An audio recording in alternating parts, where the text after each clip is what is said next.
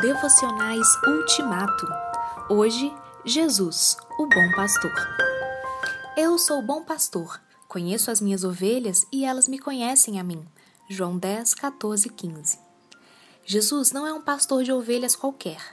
Não é o empregado que trabalha somente por causa do ganha-pão e por isso, quando vê vir o lobo, abandona as ovelhas e foge, deixando o animal selvagem atacar e dispersar as ovelhas alheias.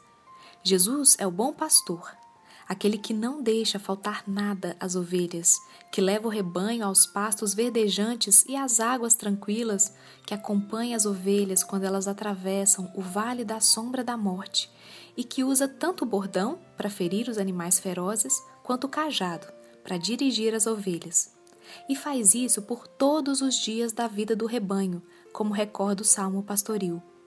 O bom pastor não foge, não abandona as ovelhas, ele é capaz de dar a vida por elas. No discurso do bom pastor, Jesus está cumprindo a profecia de Isaías.